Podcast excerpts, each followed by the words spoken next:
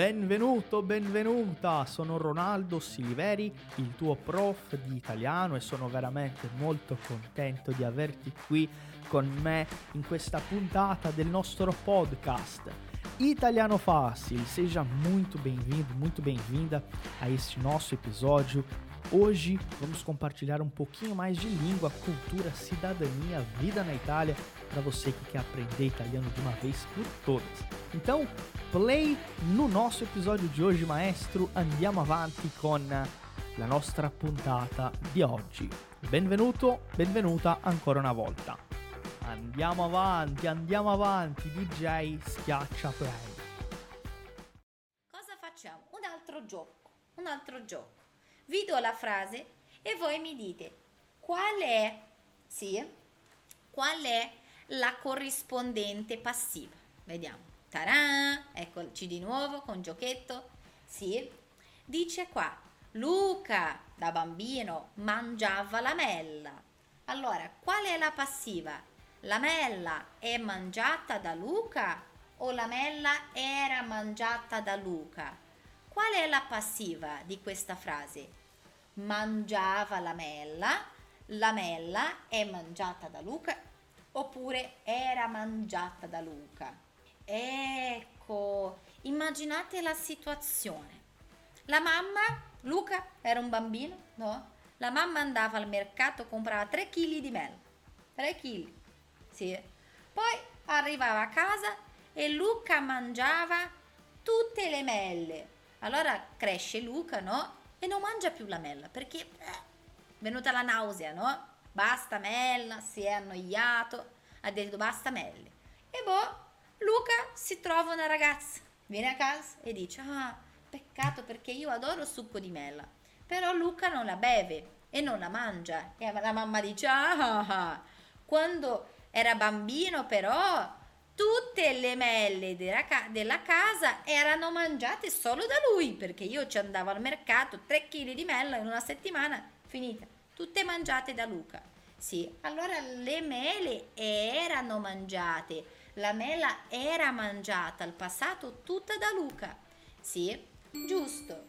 Questa qua, Luca era golloso, esatto. Sì, aveva, aveva i crampetti nel pancino questo Luca. Sì.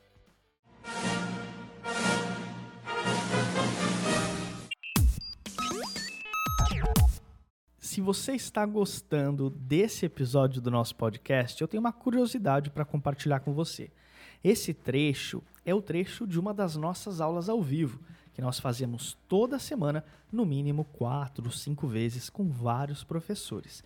Além das nossas aulas ao vivo, os nossos alunos têm acesso a um material exclusivo em uma plataforma completa. São mais de 400 aulas com todo o apoio e suporte individual dos nossos professores. Ou seja, não é só um curso online gravado, você tem aulas ao vivo, suporte dos professores e, claro, o reconhecimento de uma escola presente na Itália e que traz os alunos para estudar aqui. Se você quer saber como garantir uma das vagas para o nosso curso completo, não perde tempo e entra agora no nosso site italianofácil.com e lá você vai encontrar um link para conversar diretamente com a nossa equipe. E se você informar o cupom podcast10, o número 10, você vai ganhar uma oferta muito especial. Não perde tempo e entre em contato com a gente agora mesmo. A gente está esperando por você, para você se tornar nosso aluno e falar italiano de uma vez por todas. Un saluto grandissimo e a presto. Bene, poi questa 2. Giorgia guiderà la moto. Giorgia guiderà la moto. Quale sarebbe la corrispondente passiva? La moto sarà guidata da Giorgia? La moto è guidata da Giorgia? La moto era guidata da Giorgia. Quale sarebbe il, il corrispondente della passiva in questo caso? Giorgia guiderà la moto. Ecco ragazzi, guiderà è un guidare, guidare la moto, guidare la macchina al futuro. Sì. Allora immaginate che stiamo parlando di Giorgia, no? Ah, Giorgia andrà molto bene in questa corsa perché Giorgia guiderà la moto uh, XZ15P, no? Che è una moto molto moderna. Che non esiste ovviamente, non ho idea di cazzo sto dicendo, però facciamo finta che io capisco qualcosa di moto. Poi, diciamo là che il produttore di questa moto dice, ah, siamo molto contenti, la nostra nuova moto XZ15P sarà guidata da Giorgia nella prossima corsa. Qua stiamo parlando della moto. La moto non guiderà niente, la moto sarà guidata da qualcuno. Sì, por ela, pela Giorgia. Vai, fede Giorgia, forza, via, dai. Sì. Poi questa 3. I ricci riempivano le tane di foglie secche. I ricci sono questi animali pieni, pieni di spine, sì. I ricci riempivano, com, completavano, mettevano dentro pieno, riempire viene di, uh, di uh, preencher, riempire. I ricci riempivano le tane di foglie secche. Allora, le tane furono riempiti di foglie secche dai ricci, le tane sono riempite di foglie secche dai ricci o le tane erano riempite di foglie secche dai ricci? A, B o C? Loro riempivano le tane di foglie secche. Allora, le tane, cosa succedeva con le tane? Riempivano. È un imperfetto. Io riempivo, tu riempivi, noi riempivamo, la, la, la, e loro riempivano. Imperfetto. Allora, letane, verbo essere all'imperfetto. Io ero, tu eri, lei era, noi eravamo, voi eravate. E le tane loro erano riempite, erano imperfetto, erano riempite di foglie secche, come os porcos espinhos preenchevam as tocas de folhas secas. Allora, as tocas eram preenchidas de folhas secas por eles, sim, pelos porcos espinhos. Eram preenchidas porque eles preenchiam. Vedete che dobbiamo mantenere il tempo verbale. Sì. E prossima. Nicolas, che nome strano perché non si scrive così, ma vabbè, diciamo che è, è, è preenchevano, preenchiam. Ai ragazzi, io non so più riempivano, preenchevano, preenchiam. Io, il portoghese ormai non è la, il mio punto forte, è più il mio tallone d'Achille, no? Nicolas colpisce la palla. Allora, la palla era colpita da Nicolas, la palla è colpita da Nicolas o la palla sarà colpita da Nicolas? Ragazzi, vi racconto questa settimana. Io ho un figlioccio, figlio di mia sorella, che ha ormai 10 anni, no? E io l'ho battezzato. Allora lui ha problemi in portoghese, no? A scuola e io ho detto, ah, io ho fatto anni di eh, lezioni di portoghese, uh, uh, redazione, no? produzione, gram- produzione testuale, posso aiutare, posso dare ripetizioni a lui, no? Vabbè, ero lì, facevo la lezione e dal nulla mio, al mio cervello scattava l'italiano e io cominciavo, eh sì, però devi pensare quali sono i nomi comuni e lui e io Ecco, nomi comuni, quali sono? In italiano. E lui, hã?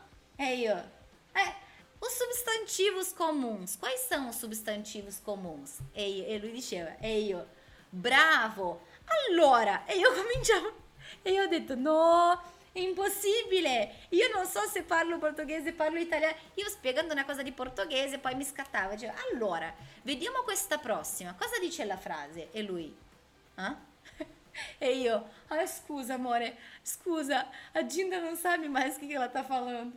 Sì, è, è pessimo, io non lo so più, non riesco più a parlare e spiegare cose per molto tempo in un portoghese giusto, no? Ma vabbè, vabbè, adesso leggiamo la prossima, adesso leggiamo che cazzo si sta parlando portoghese. Sì, ecco. Pessimo, pessimo. Io ridevo da solo, dicevo che scema. Ebbene, poi Nicolas colpisce la palla, ragazzi. Colpisce presente. Allora la palla presente di essere, la palla è colpita da Nicolas. Sì. Eh, neanche l'ao del sta, ecco, è Cimarrao. Uh, e la 5, Cristoforo Colombo scoprì l'America, ma questa cosa è minuscola, la metto anche davanti a me così riuscite a leggere. Cristoforo Colombo scoprì l'America. Allora, l'America che cosa? Io l'ho messo davanti a me, adesso non vi vedo, no? Ecco, giusto. Cristoforo Colombo scoprì l'America, l'America è stata scoperta da Cristoforo Colombo, fu scoperta da Cristoforo Colombo o era scoperta da Cristoforo Colombo? Qual è la passiva di questa frase? Vediamo, vediamo. Ragazzi, questa cosa, no? Attenzione, vi dico una cosa. Questa cosa della passiva non eh, riguarda eh, che sia sbagliata l'altra frase, che que- non sia un modo giusto di dire.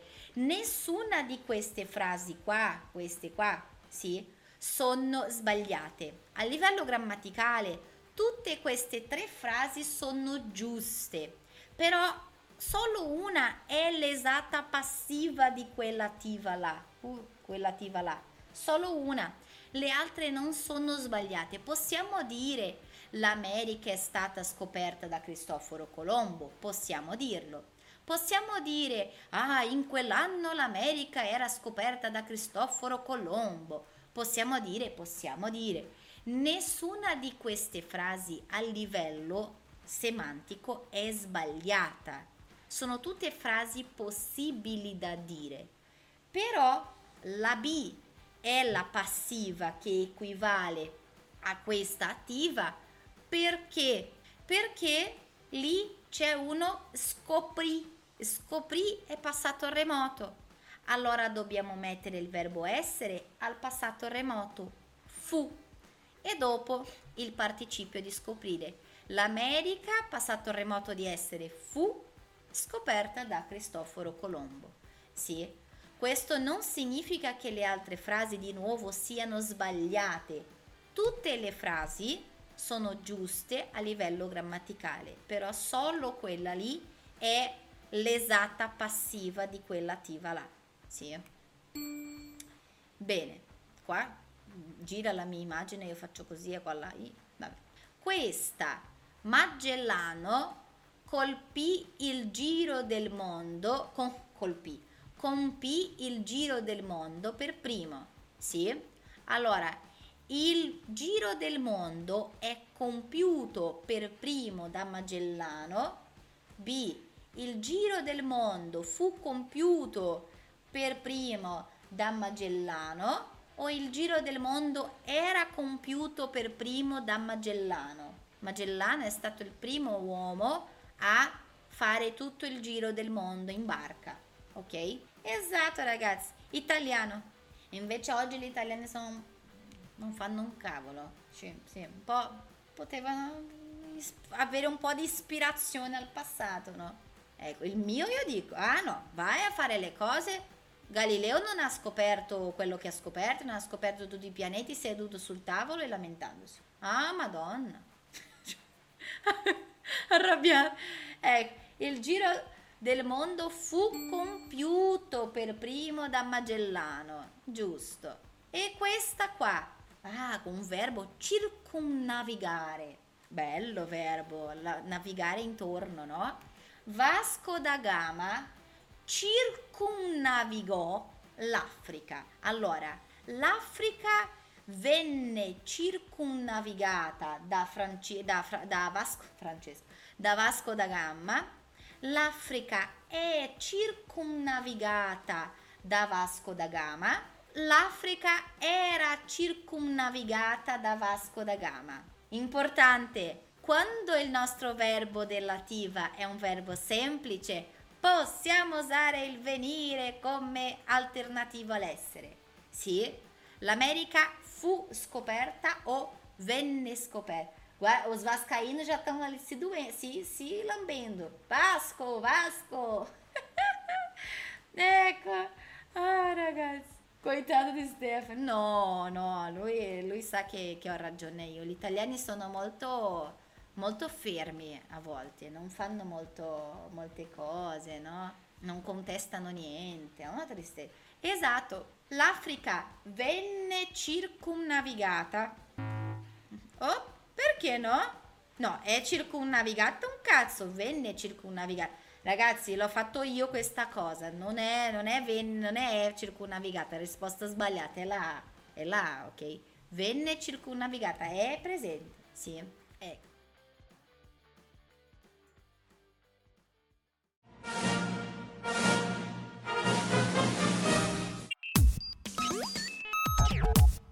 Você já conhece a loja oficial do Italiano Fácil? Venha ver os nossos produtos exclusivos. São baralhos de conversação, iniciante, intermediário e avançado, camisetas exclusivas de vários modelos e cores e quadros temáticos da Itália.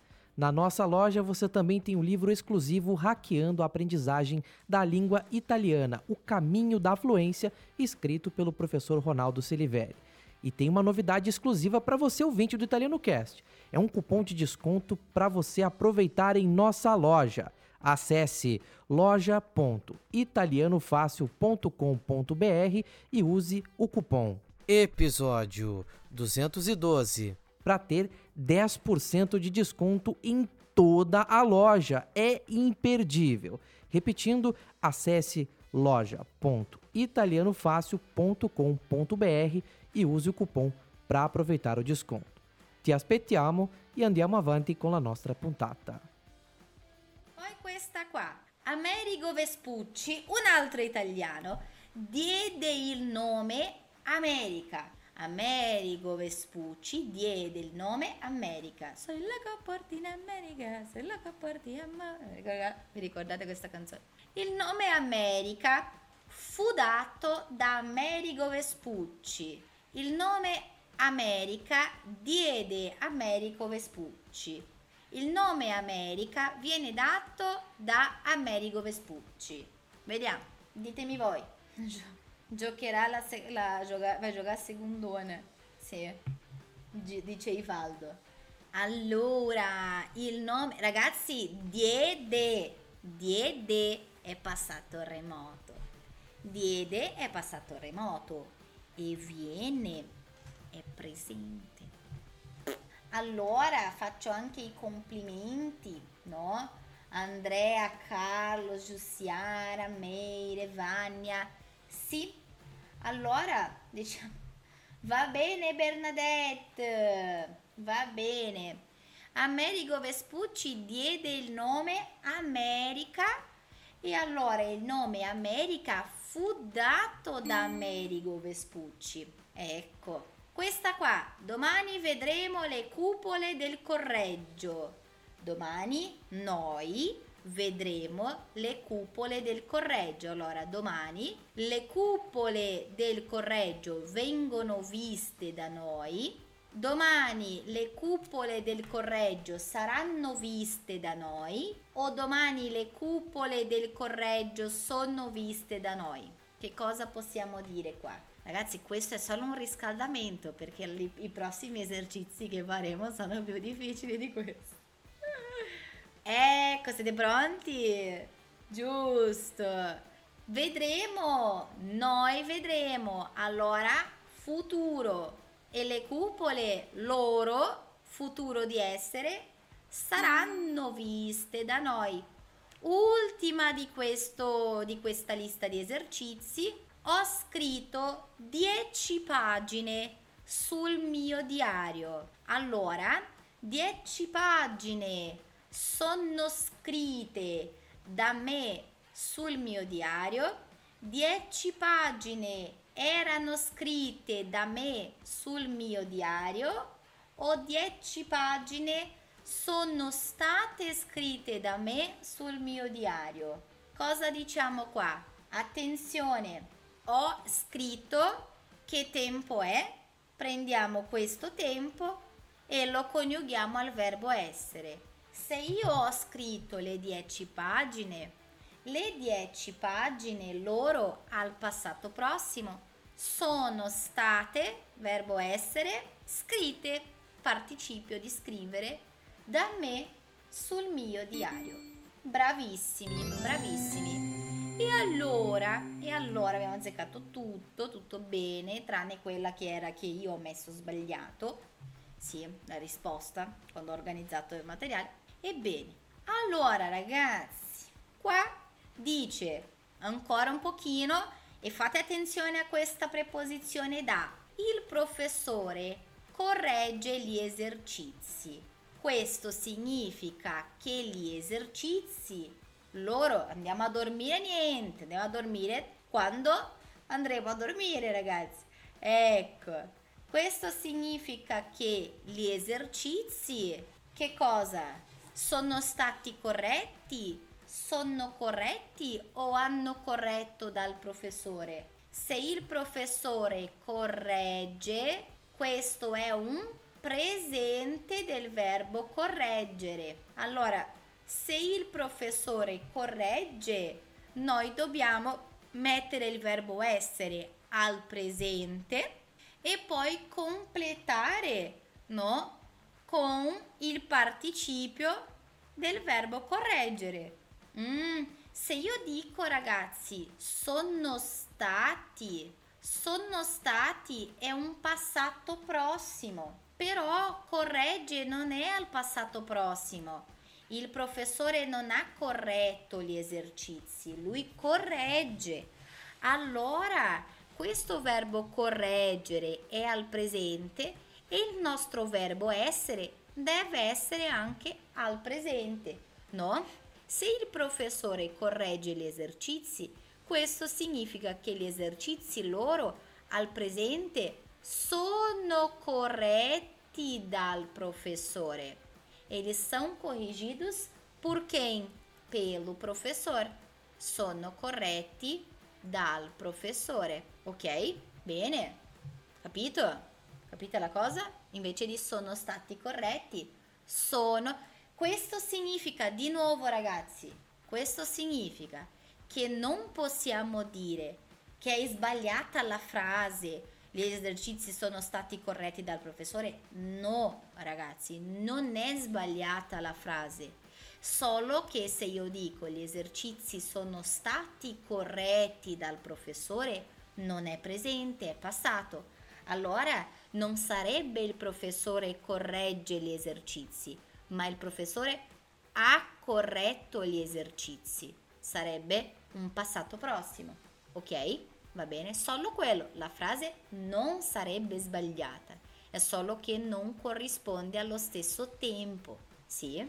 Poi la B dice, il Parlamento aveva discusso. Che tempo è aveva discusso, ragazzi?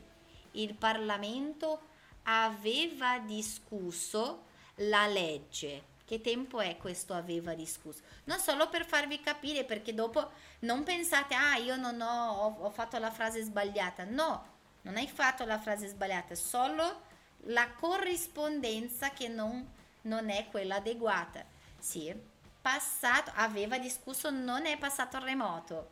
Aia, passato prossimo e, pass- e imperfetto per voi sono molto facili, però questi qua, ragazzi aveva discusso, non è né passato prossimo, né passato remoto, né imperfetto. Aveva discusso è un trapassato. Aveva discusso è un passato complesso. ah, io vi voglio bene, ragazzi. Passato complesso, io scriverò questa cosa, io inventerò un, un, un, tempo, no? Passato complesso, è un passato che nessuno saprà coniugare oltre a me. ecco, trapassato. Allora, raga, se qua abbiamo aveva discusso, trapassato, che cosa è un trapassato? È un imperfetto più un participio sì, aveva discusso. Sì, giusto. Allora, cosa facciamo qua? Un trapassato al verbo essere e dopo un altro ehm, e dopo un altro participio. Sì, non so nemmeno i tempi in portoghese, chissà in italiano. Ecco. Allora ragazzi, se il Parlamento aveva già discusso la legge, allora la legge dal Parlamento. Sì, abbiamo un imperfetto, un participio al verbo essere e dopo ancora un altro participio, raga. Ecco, la legge era stata discussa. Allora, o parlamento tinha discutido a lei e a lei tinha sido discutida pelo parlamento. Era stata discussa. Sì, tinha sido discutida. Ok? Va bene? Era stata discussa. Questa era difficile. L'ammetto, l'ammetto. E questa C. Il presidente prenderà. Ah, questa tranquilla, ragazzi. Prenderà un futuro sereno, tranquillo. Presto una decisione. Allora, una decisione essere più participio di prendere presto dal presidente. Che cos'è qua? Allora, essere al futuro, sì, perché il tempo qua è futuro, allora essere al futuro. Se lui prenderà presto una decisione, allora presto una decisione mm, sarà presa, será tomada. Sì, uma decisão vai ser tomada, será tomada. Sì, sciogli lingua. Perché sciogli lingua? Il presidente prenderà presto. Ecco, ah, non mi ero resa conto. Il presidente prenderà presto un prestito al, di prestigio al prete. Il presidente prenderà presto un prestito di prestigio al prete. Tarà! Faccio un sciogli lingua con pr. Sì. Questa è per i cinesi, cinesi che fanno fatica a fare questo pr. Prenderà presto. Sì, avevo, avevo dei compagni cinesi. Sì. Ah, la passiva è un sciogli ecco, bene. Eh, loro fanno più una L che una R. Sì. Bene. Questa qua, questa mattina il medico ha visitato Marco. Ha visitato Marco.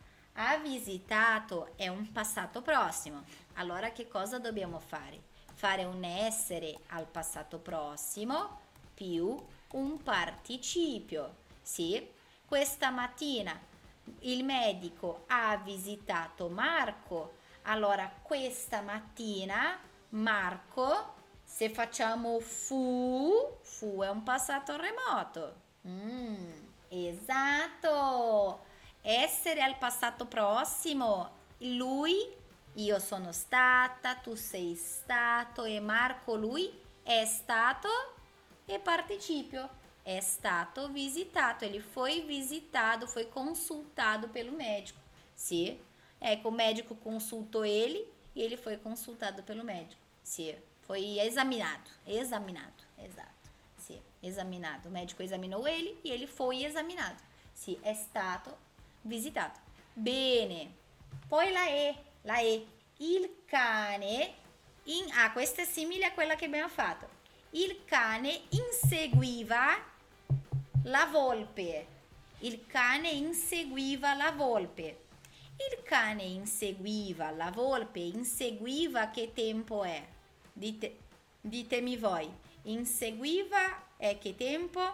È un tempo del passato, noi questa cosa la capiamo. Quale tempo del passato? Imperfetto, è un imperfetto. Allora ragazzi, noi dovremmo mettere il verbo essere all'imperfetto più un participio. Sì? Allora il cane inseguiva per molto tempo la volpe e la volpe io ero, tu eri e la volpe lei. Esatto. Se lui inseguiva, lei era inseguita. Era inseguita, era perseguida pelo cachorro. Sì. Voi non adorate questa parola cachorro? Sì. Io adoro dire cachorro. Bello, bello. Cose che volte mi rendo conto io. Bene, stasera, ah, ah, ah, stasera Luca, Luca porterà le pizze. Se Luca porterà le pizze, allora significa che le pizze da Luca, le pizze andranno portate, saranno state portate o saranno portate. Attenzione alla, alla doppia N. Non saranno portate, saranno portate, saranno portate. Sia quasi una canzone. Le pizze saranno portate da Luca e poi mangeremo insieme. Che buona, che buona. Esatto. Ecco, le pizze. Uh-huh. Porterà futuro. Allora il nostro verbo essere deve essere al futuro. Io sarò, tu sarai, lei sarà, noi saremo, voi sarete, le pizze saranno. Sì, saranno più un participio. Saranno portate da Luca. Sì, grazie Luca, prego. Esatto, tutti contenti. Ah, la mia X non è molto bella. Vediamo se è ancora peggio. Prima era meglio che tristezza. Bene, questa qua non so se è ultima, penultima, terzultima, quartultima, seguite il vostro cuore. Laura deve assolutamente leggere questo libro. Deve, attenzione, sono due verbi. Deve leggere. Allora, se lei deve leggere, esatto, Luca mangiava molto le mele, oggi consegna la pizza, no? Vedete, è diventato un sogno di infanzia, no? Non solo mangiare le mele a casa, ma portare il cibo e la felicità a casa degli altri. Che bello, bravo Luca. Applausi a questo bravo ragazzo, un sogno di vita, una grande conquista. Ebbene, Laura deve assolo, per chi non si ricorda, l'esempio delle Melli era con Luca, no? Eh. Questo deve leggere, ah, deve assolutamente leggere questo libro. Allora, se lui deve, se lei deve assolutamente leggere, allora il libro deve assolutamente, esatto, il libro ha, assolutamente deve essere letto da lei tem que ser lido por ela, não adianta. Muito a cara dela. Sim, adesso, adesso ho, ho fatto la gaúcha. Bah, mas ela tem que ler esse livro. Sim, giusto. Deve essere letto assolutamente da lei.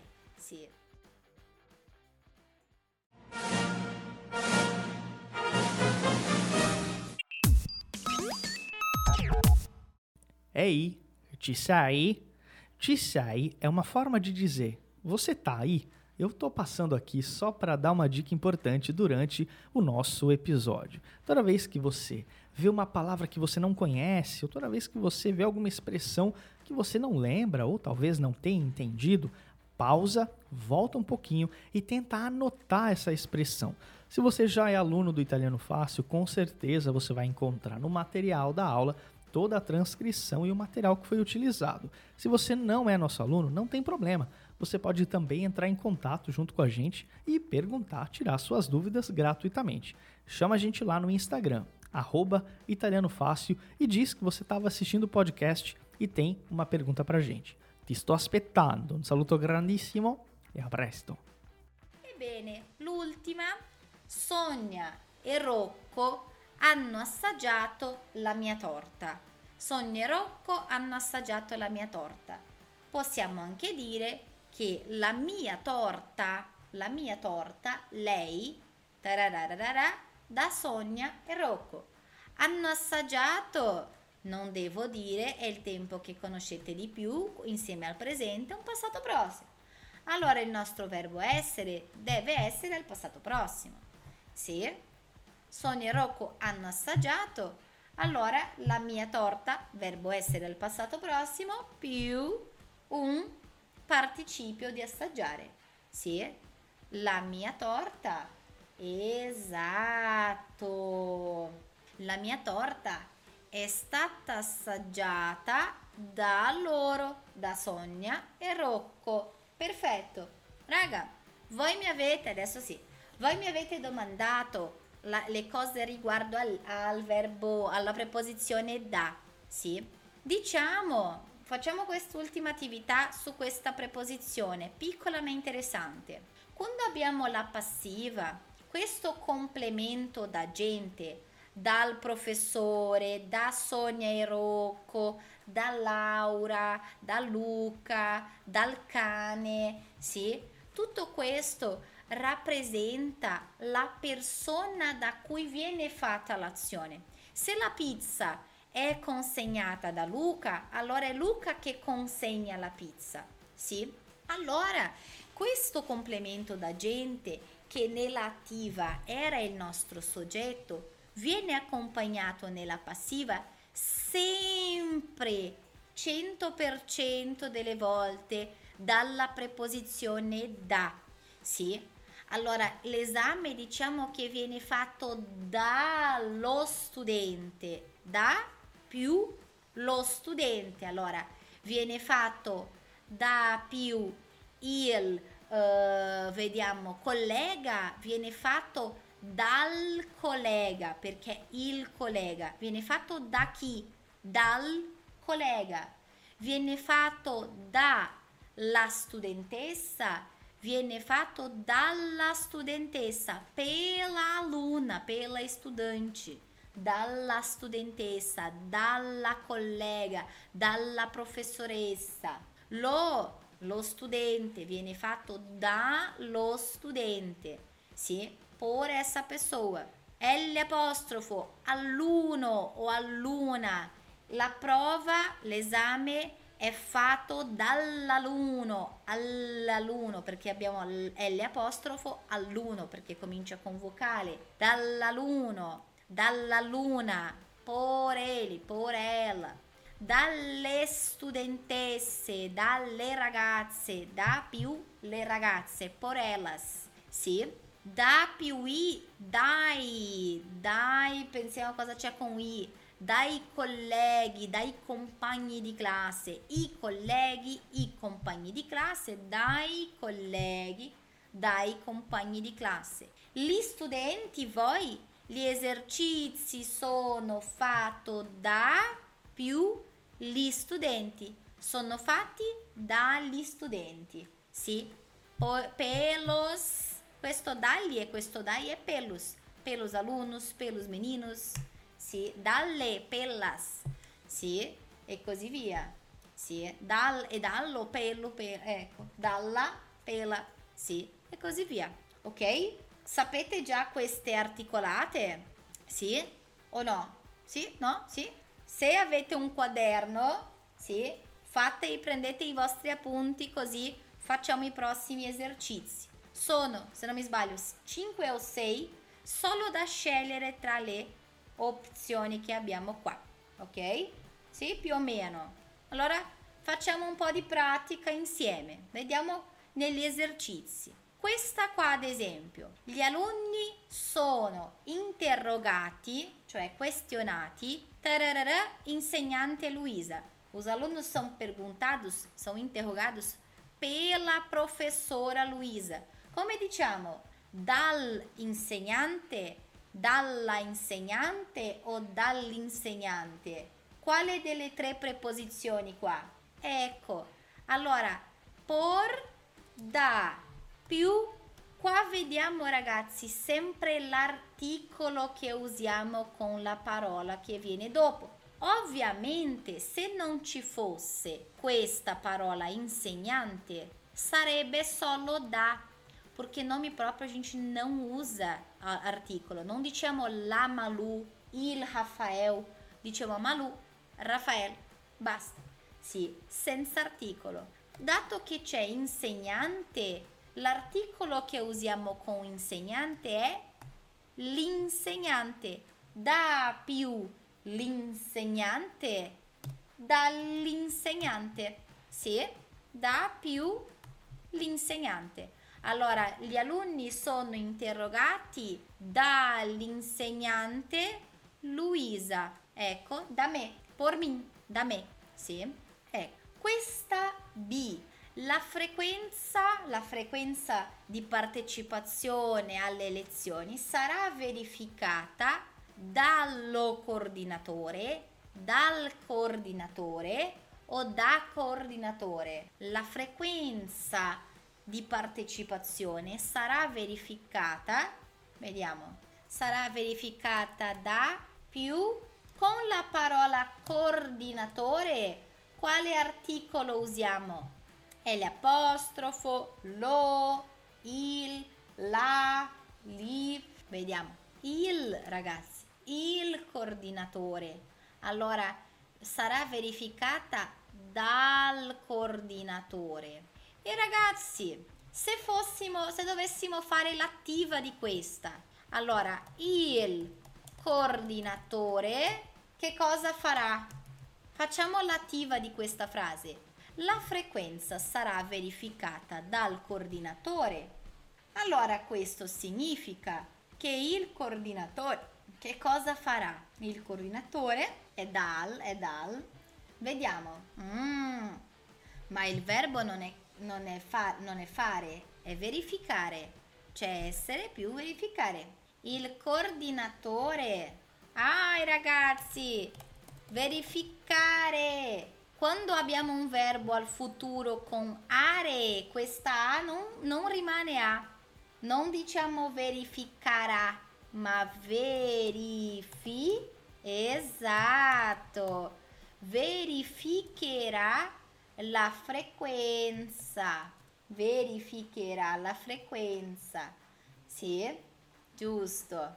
Bene, prossima. Le verifiche devono essere consegnate, le verifiche devono essere consegnate dai tutti, dagli tutti o da tutti.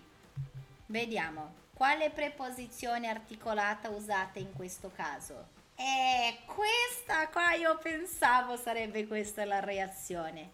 Ragazzi, noi diciamo tutti i giorni oppure i tutti i giorni? Con tutti, nessuno, con tutti questi indefiniti, con tutti indefiniti, alcuni, uh, qualcuno, nessuno, tutti, uh, qualsiasi, uh, vediamo niente, noi non usiamo articolo. Diciamo io non voglio niente. Sì? Uh, io non con- conosco nessuno. Non usiamo mai articolo con questi indefiniti. Ok? Allora non diciamo i tutti, il nessuno, la qualsiasi. Diciamo ognuno, esatto. Diciamo solo l'indefinito. Allora le verifiche devono essere consegnate da tutti, por todos. Anche in portoghese, ragazzi, por todos, não pelos todos. Não diciamo pelas todas as pessoas, por todas as pessoas. Sì. Ecco, più, più, più simile alla nostra lingua di quello che pensate. Sì. Bene. Poi questa prossima, vediamo. I vostri lavori saranno letti dallo studenti, dagli studenti o dai studenti? Solo la lettura già ho sbagliato. Non preoccuparti, Pri. È una cosa da pensare. I miei, I miei, studenti C1 hanno sbagliato questa cosa, hanno messo dai tutti. Sì. Allora state tranquilli. Al B2 siete molto bene. Sì, state bene, state bene a questo punto. Esatto, lo studente, gli studenti. I vostri lavori saranno letti por gli studenti, dagli studenti. Perfettissimo. Sì.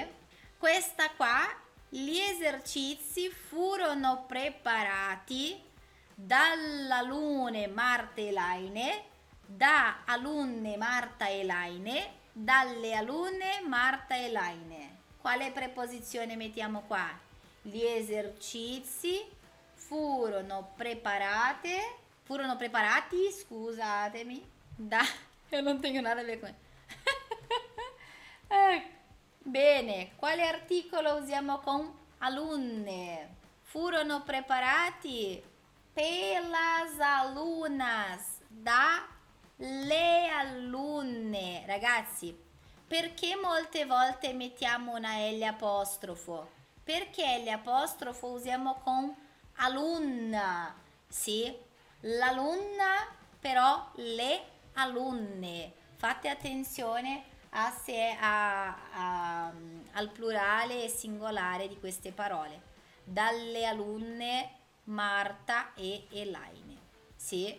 Poi Adriana è stata invitata all'immersione da, dalle o dalla sua compagna Maria Monica. Da, dalle o dalla. Vediamo. Chi lo sa dire? Da sua compagna, dalla sua, eh, c'è un po' di, di discussione. C'è gente che dice dalla, c'è gente che dice da. Ecco. Qua ragazzi, perché si crea questo dubbio? perché noi parliamo molto di uso di articoli con possessivi e nome di famiglia al singolare. Però compagna non è nome di famiglia. Con nome di famiglia singolare non usiamo articolo, però con tutto quello che non è nome di famiglia usiamo articolo diciamo il mio cagnolino, la mia compagna, la mia amica. Allora Adriana è stata invitata all'immersione da chi? La sua amica, compa- la sua compagna Maria Monica, dalla sua compagna. Sì? Questi sono gli avvenimenti di italiano facile delle, degli ultimi giorni. Da più la sua. Sì? Ecco. io uso i vostri nomi, esatto. Quello, quello, che so, quello che mi viene in mente, io, io metto. Sì. Ma giusto. Ecco. Poi ragazzi, facciamo tre frasi veloci solo per praticare la trasformazione con tutti gli elementi. Ok? Ad esempio, gli italiani adorano la pasta. Adorano, qual è il tempo verbale di adorano? Qual è il tempo verbale? Questo tempo verbale sarà il tempo verbale che useremo nel verbo essere qua. Allora, presente, bravo Rodrigo. Allora, se gli italiani al presente adorano la pasta, la pasta, verbo essere al presente, io sono, tu sei e la pasta è perfetto participio di adorare, adorata. È adorata da chi? Gli italiani.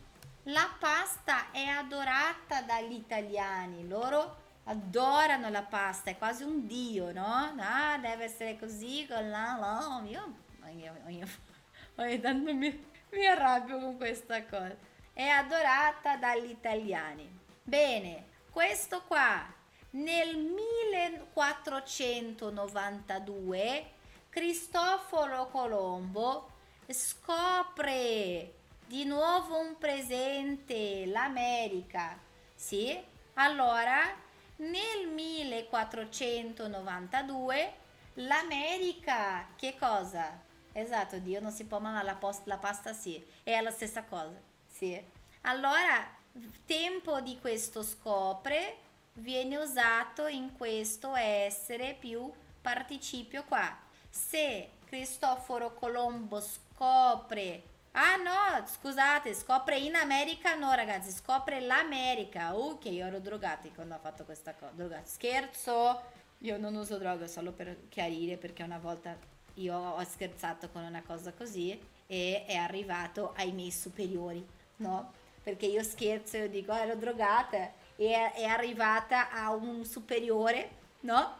Che io ero drogata durante la lezione e l'avevo affermato. Ragazzi, quando dico sono drogata, ero drogata quando ho fatto questa cosa, io non mi drogo, ve lo giuro, io sono così.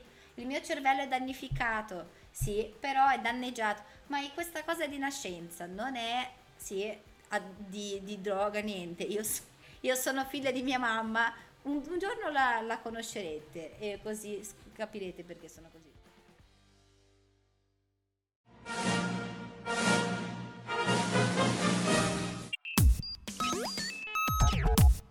Tem uma dúvida muito importante. Você já viu a nossa página oficial no Instagram? Não? Então corre no Italiano Fácil, arroba Italiano Fácil, para acompanhar as nossas publicações. São conteúdos com muitas informações e curiosidades sobre a vida na Itália. Além disso, você tem muita prática de italiano com o nosso material exclusivo.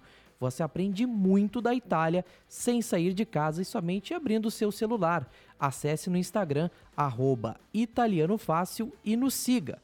Conto com você para curtir e compartilhar momentos e curiosidades italianas por lá. Va bene? Vamos dar sequência ao nosso episódio de hoje. L'America, esatto, è scoperta da Cristoforo Colombo. Sì, è così. Allora, io stavo scherzando, non è vero. Ok, io sono così. Sei molto interessante. Io sono una persona curiosa. E beh, ma giuro che non ho mai usato niente. A me non piace. Sì, ho, ho, esempi negativi in famiglia prima di me e non ho mai usato niente. No, una birra ogni tanto sì, certo, però droga, droga nem pensare. Sì, io dico, io dico di no, c'era la, la pubblicità in Italia. Bene, il postino consegna i pacchi. Allora questo vuole dire che i pacchi, che cosa? E no, io chiarisco perché non... Ho paura, ragazzi, non, non, non, quando dico queste cose, queste cose mi escono, no? E poi io penso che la gente forse ci crede, ma non, non è vero. I pacchi, ragazzi, verbo essere, però i pacchi, sì, no, potete ridere, potete ridere, è così, sì, però i pacchi è un plurale, non è solo uno, uno è un pacco, i pacchi è plurale, allora i pacchi non è consegnato. I pacchi, ecco, io sono, tu sei, lei è, noi siamo, voi siete. I pacchi loro sono consegnati, intreghes, sì? Da chi? Da più il postino. Sì, allora da più il dal postino. Sì, giusto. Abbiamo qualche frase in più? Sì, l'abbiamo. Due frasi. Leonardo da Vinci ha dipinto, sto finendo ma lui ha dipinto il cenacolo, passato prossimo. Allora, il cenacolo, verbo essere al passato prossimo, che cosa? il cenacolo, il cenacolo, io sono stata, tu sei stato, stata, e il cenacolo. Grazie Elaine, ragazzi voi dovete capire una cosa, io, io smetto quando finisco, allora se voi rispondete io finisco presto. È stato, è stato dipinto, dato che ha un nome da senza articolo, Leonardo da Vinci.